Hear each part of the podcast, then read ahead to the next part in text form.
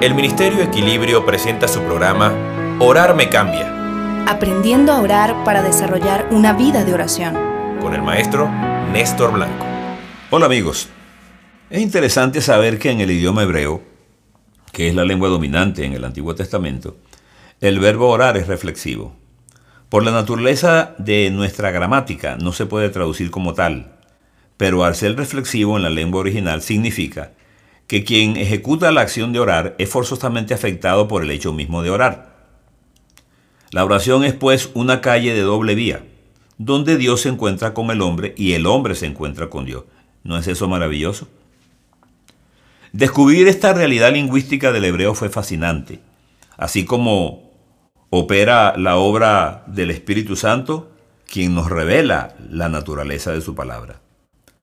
Lamentablemente nuestro desconocimiento de la vida de oración y el afán utilitario de las plegarias dificulta la percepción de la inmensa bendición que significa el que podamos orar como lo hizo el rey Salomón al dedicar el templo.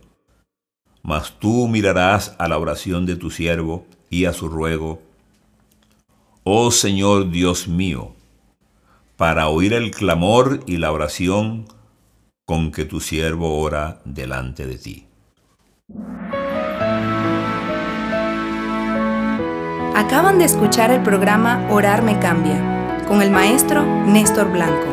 Si quieres contactarnos, escríbenos a blanconestor47 gmail.com o síguenos por Twitter en arroba pastornestor1.